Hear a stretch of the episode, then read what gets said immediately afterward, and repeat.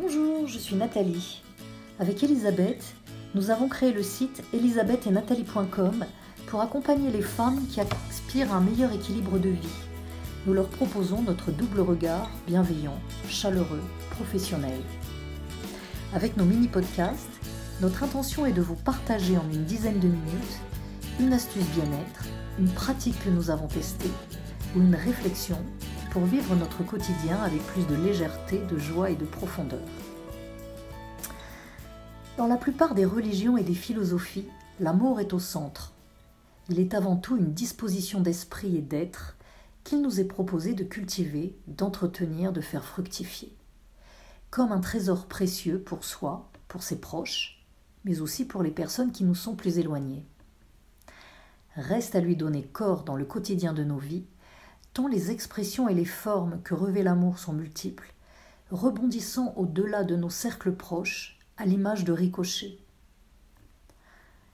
Aimer n'est pas toujours chose aisée. L'amour se voudrait heureux, apaisé en toutes circonstances. Et pourtant, même ou surtout avec les personnes que nous chérissons le plus, nous connaissons des tempêtes intérieures qui se vivent au creux de nos êtres sans forcément transparaître, des tempêtes extérieures qui viennent nous secouer, nous faire vaciller. Comment expliquer cette situation? Par quel mystère l'expression de nos sentiments nous déborde-t-elle parfois à ce point-là? Et enfin, comment accorder plus de place à l'amour dans nos vies pour le vivre de façon plus heureuse et plus épanouie? L'amour, c'est avant tout une histoire de transmission que l'on peut transformer. Nos sentiments se tricotent avec les fils multicolores de notre éducation, de nos expériences affectives heureuses et malheureuses, de nos projections, de nos fêlures. Et les fils s'en mêlent parfois bien malgré nous.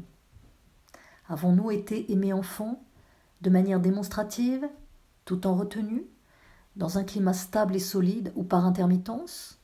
À défaut, le manque cruel d'amour à l'aube de notre vie a-t-il ouvert en nous une brèche béante et douloureuse?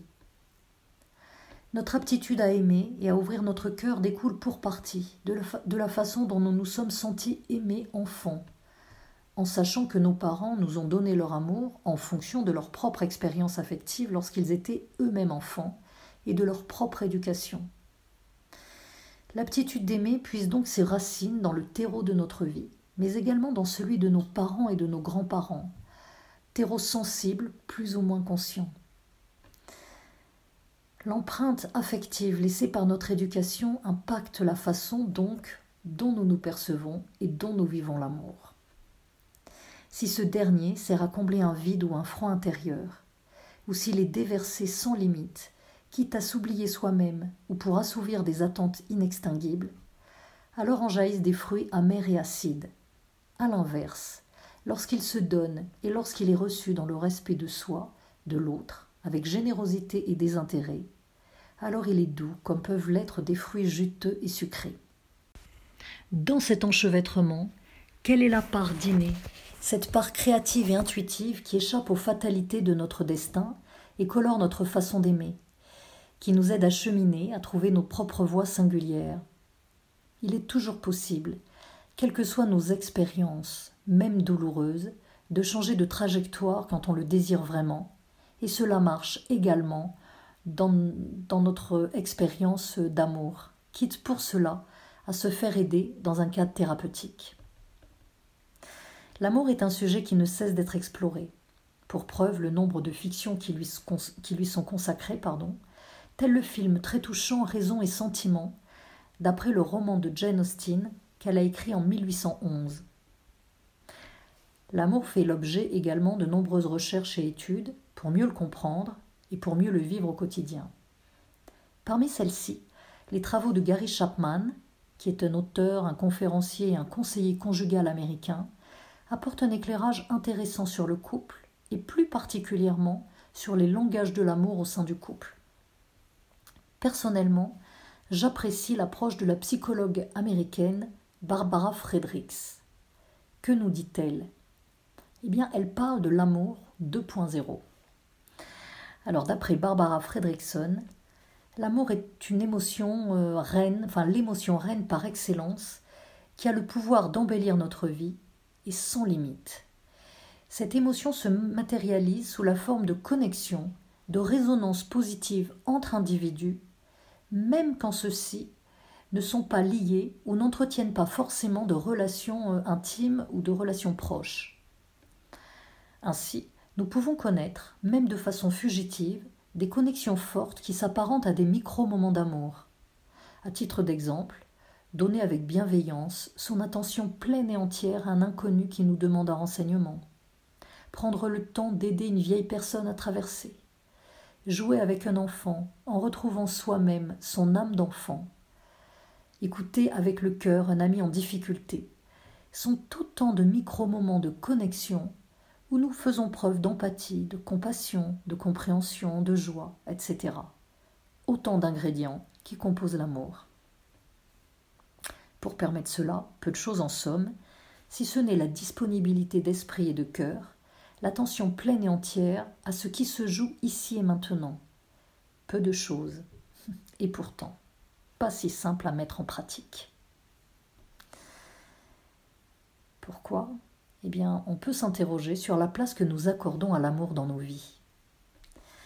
Ainsi, l'essentiel de notre temps et de nos préoccupations sont-ils dédiés à notre travail, à notre statut, à une course effrénée vers un but qui peut s'avérer finalement illusoire, absorbant du même coup notre, notre réceptivité, qui fait que même avec nos proches, notre esprit est ailleurs, notre présence comme voilée et notre attention accordée en pointillé.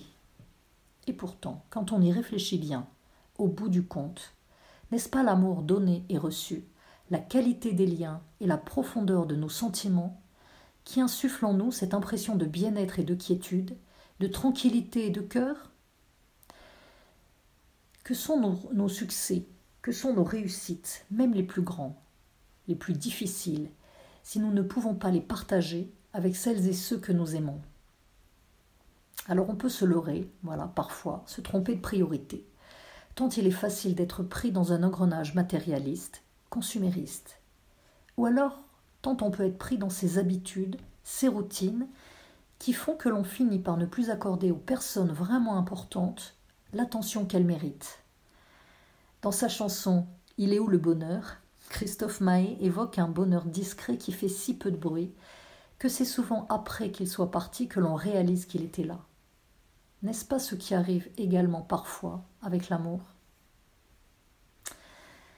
L'année 2020 a été une année éprouvante, avec de nombreux défis qu'il nous appartient à relever et qu'il nous appartient de relever à titre individuel et collectif.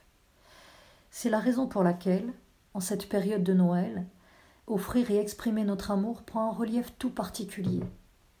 Dire à nos proches qu'on les aime, s'entraider, faire preuve de solidarité en fonction de ce qui est possible, sont autant de cadeaux précieux. C'est vivre l'esprit de Noël en somme.